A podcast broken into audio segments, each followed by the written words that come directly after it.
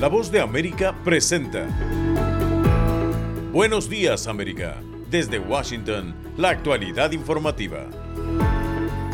Estados Unidos insiste que es imperativo que Israel establezca periodos claros para que los desplazados puedan moverse a zonas seguras.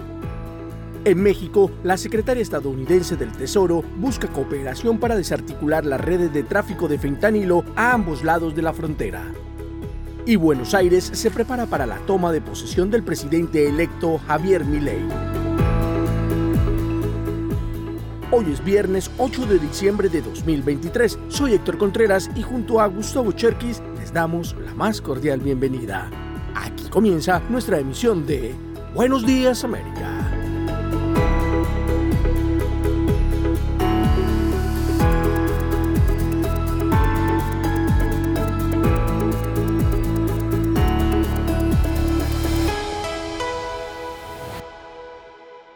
Comenzamos con la información. El sur de Gaza es el blanco de los ataques israelíes, mientras desde Washington insisten en la necesidad imperativa de proteger a la población civil. Judith Martín Rodríguez tiene los detalles. El presidente estadounidense Joe Biden trasladó al primer ministro israelí Benjamin Netanyahu la necesidad crítica de proteger a los civiles en los intensos combates que se desarrollan en las principales ciudades de Gaza. Además, el mandatario subrayó la importancia de permitir el flujo continuo y sostenible de ayuda humanitaria a la franja. Pese a recibir con satisfacción la reciente decisión israelí de garantizar que los niveles de combustible cubran las necesidades requeridas, el presidente Biden destacó que se necesita urgentemente mucha más asistencia en todos los ámbitos. Mientras tanto, y pese a la presión de Estados Unidos y de organizaciones internacionales, las tropas judías avanzan en una nueva y ampliada fase del conflicto en la que intensifican drásticamente sus ataques en toda la franja. Defienden sus acciones asegurando que atacan a objetivos terroristas de Hamas y esta mañana aseguraron que en las últimas 24 horas efectuaron más de 450 ataques selectivos. En tanto, el coordinador de Médicos Sin Fronteras en el sur de Gaza, Nicolás Crisosmou, asegura que el sonido de los drones es constante y forma parte de sus vidas y explicó cómo les afectan las órdenes que emite el ejército israelí. Las órdenes son siempre las mismas. Este barrio, tal número, tiene que evacuarse. Este otro barrio tiene que evacuarse.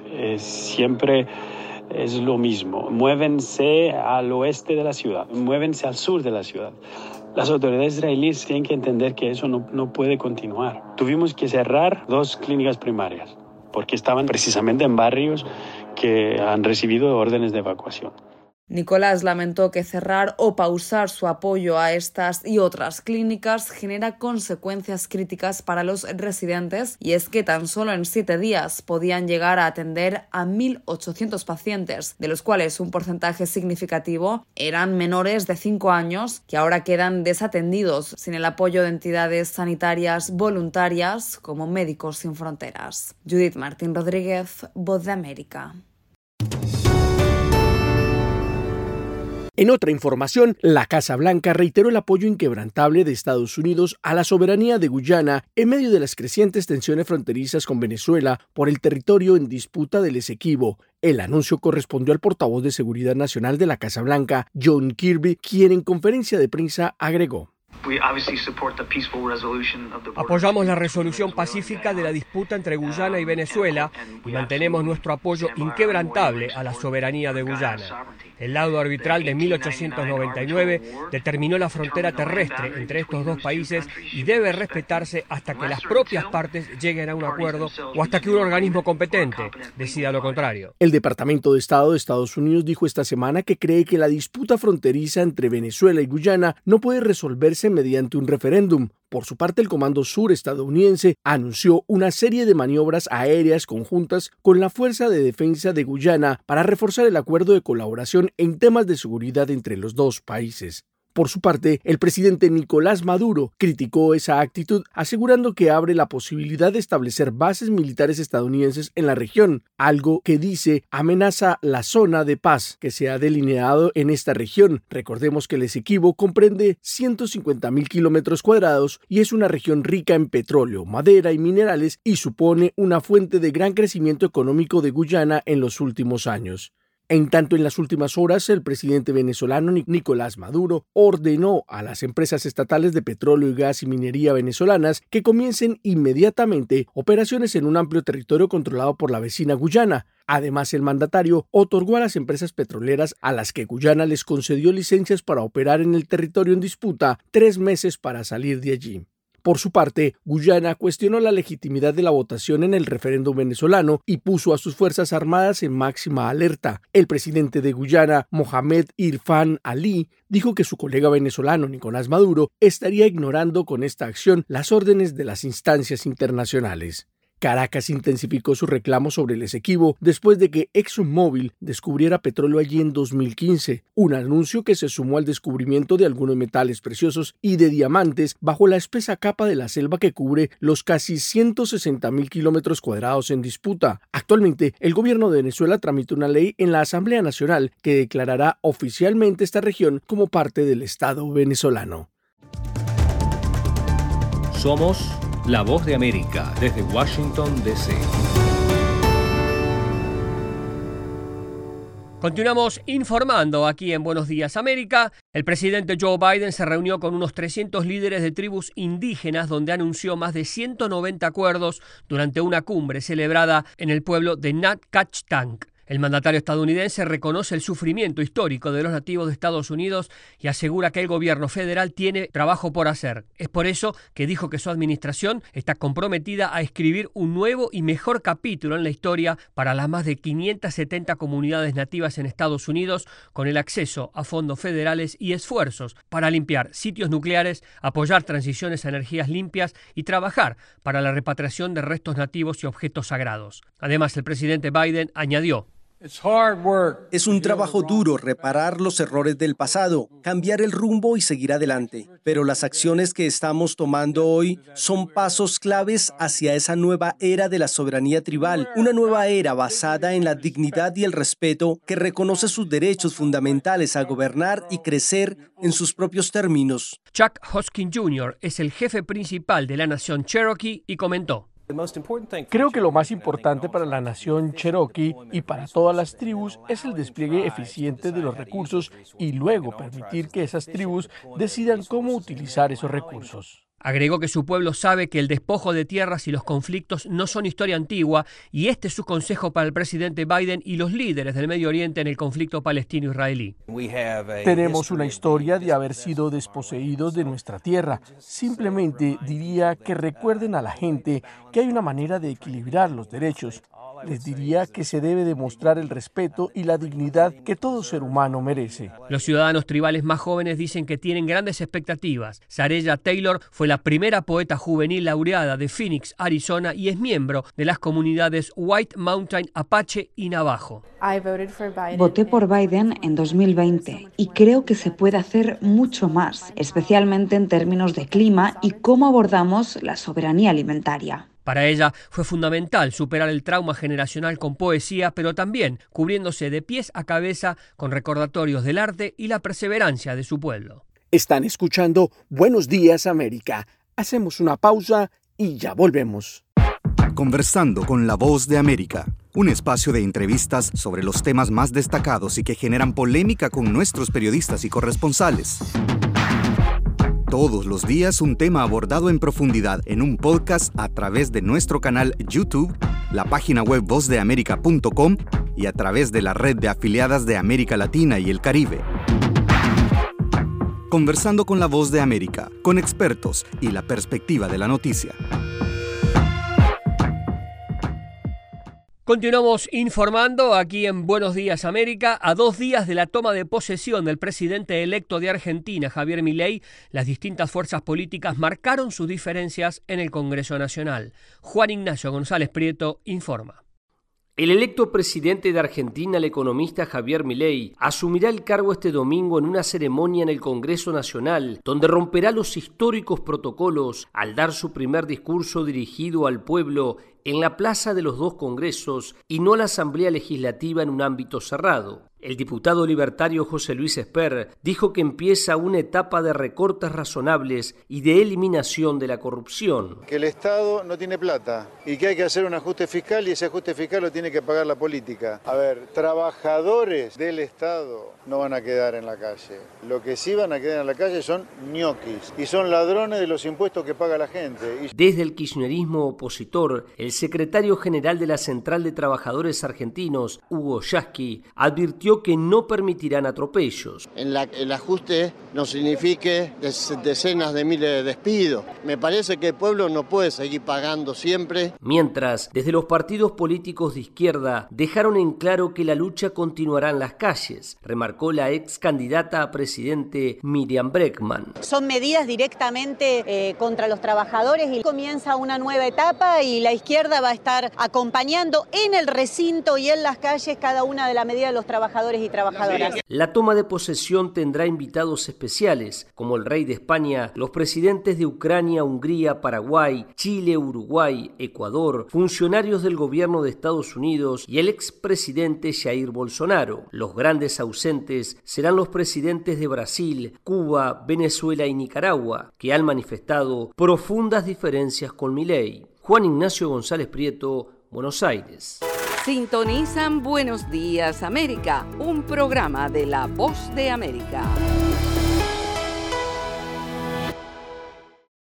Las noticias siguen en Buenos Días América. La secretaria del Tesoro de Estados Unidos, Janet Yellen, concluyó su primera visita a México, donde acordó con las autoridades nacionales fortalecer el intercambio de información para combatir el tráfico de fentanilo.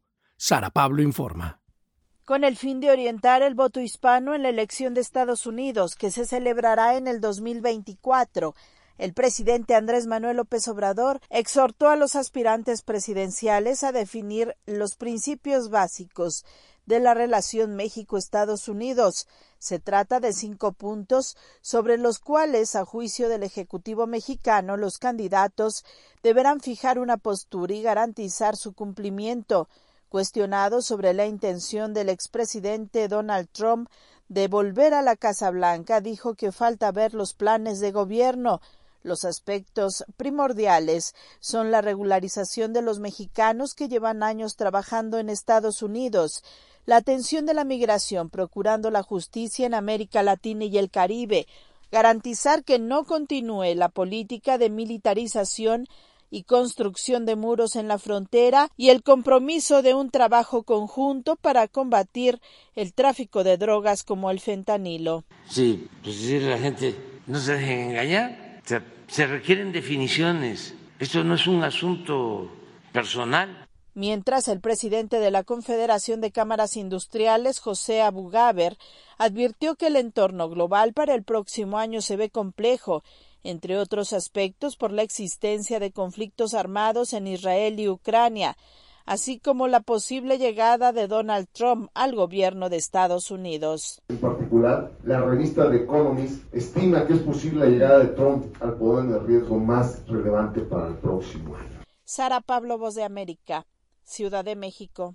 Y en otra información, después de un caso de 15 años ante los tribunales de inmigración de Estados Unidos, al periodista mexicano Emilio Gutiérrez Soto se le ha concedido asilo y los defensores de los medios dicen que los periodistas en riesgo necesitan una vía rápida hacia la seguridad.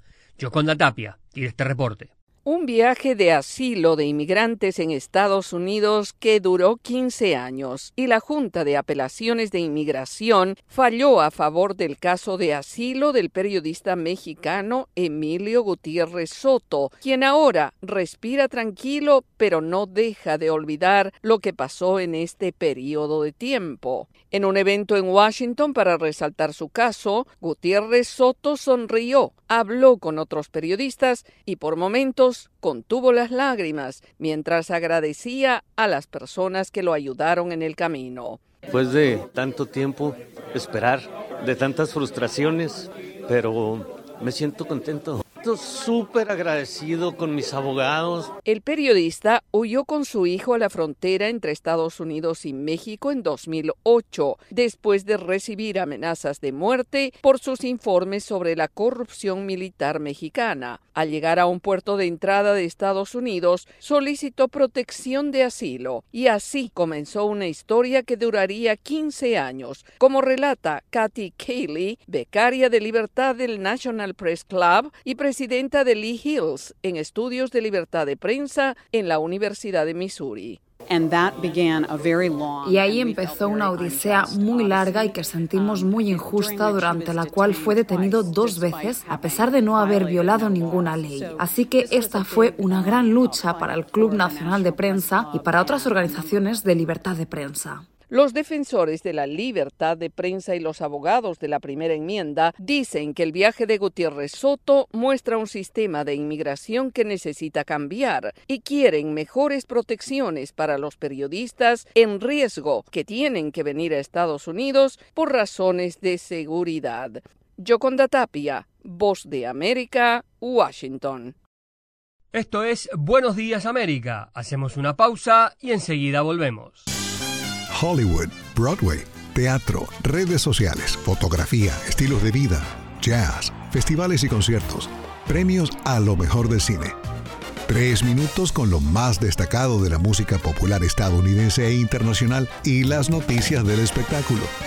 De todo un poco en el mundo del entretenimiento de lunes a viernes con un servidor Alejandro Escalona, desde La Voz de América en Washington. Somos La Voz de América y las noticias continúan. Mientras la cifra de migrantes que cruzaron el tapón del Darién superó las 500.000 personas en 2023, las autoridades en Colombia desarticularon una banda dedicada al tráfico ilegal de migrantes. Manuel Arias tiene el informe. Las autoridades colombianas propinaron un fuerte golpe a las bandas organizadas que trafican con migrantes desde Sudamérica hacia Estados Unidos, en rutas que ponen en peligro su integridad física y mental. Ricardo Romero, funcionario de la Fiscalía colombiana, dijo que fueron capturados 24 miembros de la banda conocida como la Agencia, que falsificaban documentos para obtener visas norteamericanas y manejaban rutas a través de las islas colombianas de San Andrés con conexión hacia Nicaragua o por la temida selva del Darién. Donde las personas son desplazadas hasta el Urabá, los trasladan en lanchas y por el tapón de la arena atraviesan hacia Panamá, Centroamérica, hasta llegar a la frontera con México y allí entregarse a los denominados coyotes para que los pasen por sitios irregulares a el país norteamericano. Según las autoridades, miles de migrantes fueron engañados por esos delincuentes bajo la promesa de llevarlos a los Estados Unidos. Samira Gozaine, directora del Servicio Nacional de Migración de Panamá, explicó que los niños son los más afectados. Niños que son violados en la selva, niños que pasan hambre, que pasan frío, que pasan miedo, niños que son separados de sus padres en la selva. Mientras los datos del Servicio de Migración de Panamá estiman que ya son más de 500 mil los migrantes que han cruzado el tapón del Darién en lo que va del año. Camilo Romero, funcionario de Migración Colombia, dijo que las autoridades trabajan en conjunto para hacer frente a este flagelo. Como los modelos criminales de tráfico van mutando, asimismo nosotros institucionalmente tenemos que pensarnos y estamos haciendo inventivas y haciendo análisis para también intentar atacar ese flagelo. Además, las autoridades colombianas señalaron que trabajan en coordinación y con el apoyo de inteligencia de Estados Unidos para desarticular más organizaciones delincuenciales que, desde las fronteras con Ecuador y Venezuela y otras regiones colombianas, captan migrantes para lucrarse de su sueño de llegar a Norteamérica. Manuel Arias Naranjo, Voz de América, Colombia. Pasamos a Venezuela, donde la oposición denuncia una nueva oleada de persecución contra la disidencia. Carolina Alcalde tiene los detalles. Varios líderes opositores se pronunciaron para condenar lo que consideran una nueva ola de persecución después de que Roberto Abdul, uno de los integrantes del comité organizador de la primaria presidencial opositora celebrada el 22 de octubre, fue detenido por agentes de los servicios de inteligencia de Venezuela después de que la fiscalía emitió una orden de aprehensión en su contra. La Fiscalía, que en las últimas horas también emitió órdenes de detención contra colaboradores cercanos de la candidata presidencial opositora María Corina Machado, lo acusa de traición a la patria por supuestamente haber participado en una trama para conspirar contra el referendo consultivo contra el Esequibo, territorio en disputa con Guyana. Machado pidió apoyo para exigir su liberación, así como una enérgica reacción de la comunidad internacional y lo denunció ante el Parlamento Europeo. Los eventos de estas últimas horas obviamente son muy graves. La detención de Roberto Abdul, cuya única actividad ha sido desde Súmate brindar servicio como una ONG a los partidos de la plataforma que se lo han solicitado y obviamente a mis tres colaboradores y colegas, quienes ustedes conocen, que son personas honorables, personas que han dado todo por su país, cuyas familias en este momento están aterradas. Machado además reiteró su preocupación ante lo que considera una escalada bélica por el territorio Esequibo como una excusa del gobierno para salir de la ruta electoral en 2024. Que por el bien de todos y del propio régimen debemos mantener una negociación muy seria en la cual el régimen cumpla sus compromisos y efectivamente podamos avanzar en una transición pacífica y estable. Organizaciones como Human Rights Watch condenaron la persecución contra opositores y advirtió que la crisis que según dijo ha fabricado el gobierno venezolano pone en riesgo los avances en las negociaciones y amenaza los derechos humanos. Carolina Alcalde, Voz de América, Caracas. Y ahora, en Buenos Días América, nos vamos a la sala de redacción de La Voz de América.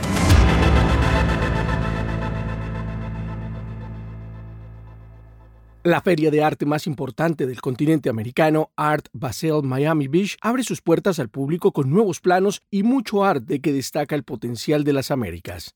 Esta es una actualización de nuestra sala de redacción. Art Basel Miami arrancó su vigésima primera edición y desde hoy hasta el domingo 10 de diciembre, la gran feria de galerías de arte estará abierta al público con una representación de 277 galerías, dos tercios de ellas de las Américas, mostrando una diversidad de obras desde pinturas, esculturas y mobiliario de diseño hasta fotografía y creaciones digitales. El evento artístico contó durante su apertura con la presencia de la dirección general de la organización, Noah Orovich, y el nuevo alcalde de la ciudad, Steven Miner. Según informaron los organizadores del evento, el diseño de la planta renovada para la edición 2023 se organiza alrededor de cinco plazas que facilitan un recorrido más intuitivo. En el caso de América Latina, por ejemplo, la sección de Meridians, nuevamente con curaduría de Magalia Arriola del Museo Tamayo Arte Contemporáneo de México, presentó 19 proyectos de gran tamaño. Además, de forma simultánea, la organización de esta reconocida feria pone a disposición de los visitantes diferentes e inéditos recursos, entre los que se incluyen charlas con artistas en las que abordan diferentes temáticas. En este contexto, el artista salvadoreño Guadalupe Maravilla intervino en un coloquio en el que expuso su compromiso de defender diversas perspectivas en Latinoamérica y los desafíos que tuvo que superar.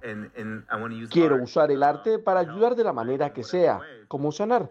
Para mí sanar es crear un lugar donde podamos encontrarnos. Expertos en la materia consideran que la Feria de Galerías es el acontecimiento más importante de su género en el mercado de arte más importante del mundo y además ocupa una posición singular como nexo geográfico y creativo entre América del Norte, Central y del Sur, al ser la feria de arte contemporánea más divertida y colorida. Sala de redacción, Voz de América. Están escuchando Buenos Días América. Hacemos una pausa y ya volvemos. Estas son las noticias. A tempranas horas de la mañana, acompañado por sus aliados políticos, el presidente... No coincide con la medida unilateral implementada por el gobierno de Estados Unidos. Que ya por precaución han recomendado no viajar a la zona estos son los corresponsales de la Voz de América. Álvaro Algarra, Voz de América, Caracas. Giselle Jacome, Quito, Ecuador, Voz de América. Juan Ignacio González Prieto, Voz de América, Buenos Aires, Argentina. Llevando siempre la información desde el lugar de los hechos. La economía de Uruguay lleva 15 años de crecimiento ininterrumpido. Fue designado con 94 votos de los 128 asambleístas que forman. Sara Pablo, Voz de América, Ciudad de México. Nerima del Reyes, Voz de América, San Salvador. La Voz de América ofreciendo información de lo que sucede en Estados Unidos, América Latina y el mundo.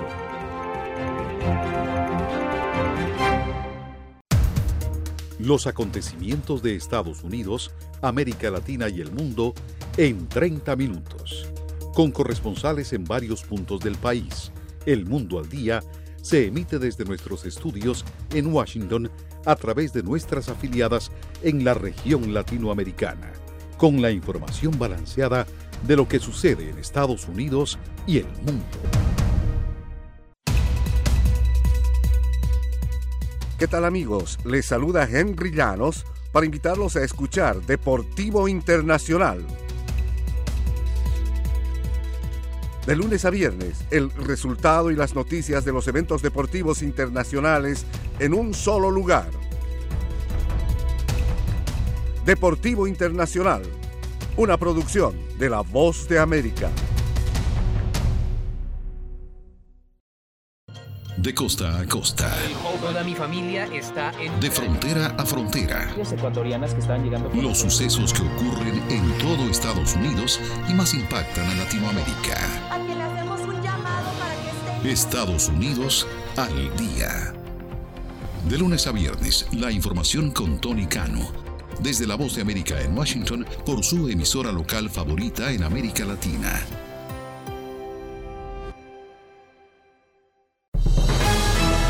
Momento deportivo en La Voz de América. Les informa Henry Llanos. La selección de fútbol de Estados Unidos será uno de los 16 equipos participantes en la Copa América 2024, torneo que se llevará a cabo del 20 de junio al 14 de julio en Estados Unidos. Será la quinta participación de Estados Unidos. Formará parte del grupo C junto a Uruguay, Panamá y Bolivia. El sorteo de la Copa América 2024 que se disputará en Estados Unidos se llevó a cabo en el eh, Centro de Convenciones James Knight Center de Miami. Ayer jueves en la noche, dicho sorteo deparó que Bolivia integre el grupo C junto a Estados Unidos, Uruguay y Panamá. El torneo se llevará a cabo del 20 de junio al 14 de julio. Los cuatro grupos quedaron conformados de la siguiente manera. En el grupo A, Argentina, Perú, Chile, Canadá o Trinidad y Tobago. En el grupo B, México, Ecuador, Venezuela, Honduras o Costa Rica todavía tienen que definir. En el grupo C, Estados Unidos, Uruguay, Panamá y Bolivia. En el grupo D, Brasil, Colombia, Paraguay y Jamaica. En marzo del próximo año se definirán los dos cupos que restan de la CONCACAF que saldrán de los enfrentamientos entre las selecciones de Canadá ante Trinidad y Tobago y Honduras frente a Costa Rica. En el acto estuvieron presentes el director técnico de la selección nacional Antonio Carlos Sago y el presidente de la Federación Boliviana de Fútbol Fernando Costa. Entre los invitados especiales estuvieron exfutbolistas como el brasileño Ronaldinho, el paraguayo Roque Santa Cruz, el mexicano Jorge Campos, el argentino Javier Zanetti, el seleccionador de Argentina Lionel Scaloni e incluso el presidente de la Federación Internacional de Fútbol Asociado Gianni Infantino. Henry Llanos, Voz de América, Washington.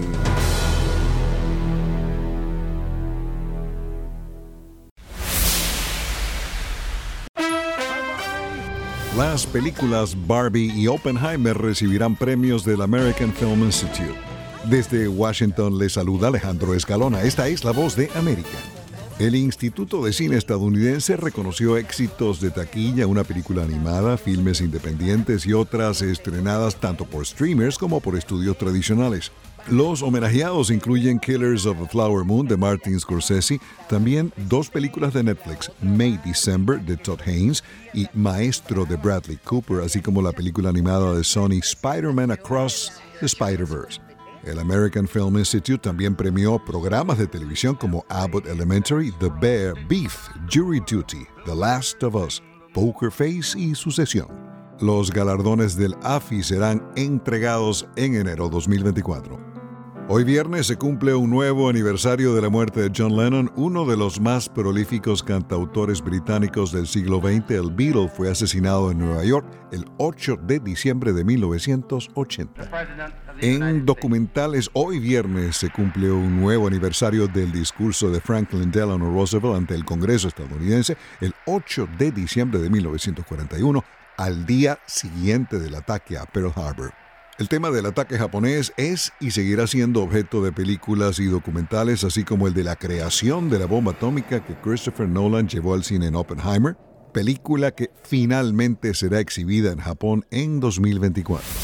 Aquí en Washington se celebró el jueves la ceremonia de iluminación de la menorá nacional como parte del inicio del Hanukkah. Cientos de personas asisten todos los años a esta ceremonia cerca de la Casa Blanca que millones ven en todo el mundo por televisión e internet. Rita Foris de Atlanta, Georgia, nació en Venezuela. En su largo camino se nacionalizó estadounidense y se convirtió al judaísmo. Yo me convierto al judaísmo porque yo viví en el gueto judío toda mi vida. Yo crecí en un gueto judío. Todas las amistades de mi padre fue la Segunda Guerra Mundial que llegaron al país, a Venezuela, judíos también. Desde pequeña le llamó la atención cómo la comunidad judía valoraba la familia y las tradiciones y sobre todo Hanukkah, la celebración del judaísmo de ocho días y noches de encontrar luz en la oscuridad. La familia judía es mucho de tradición, es mucho de familia, para ellos lo importante, y eso es lo que yo estaba buscando, familia, tradición. Voz de América, radio, entretenimiento, ahí están las noticias del espectáculo.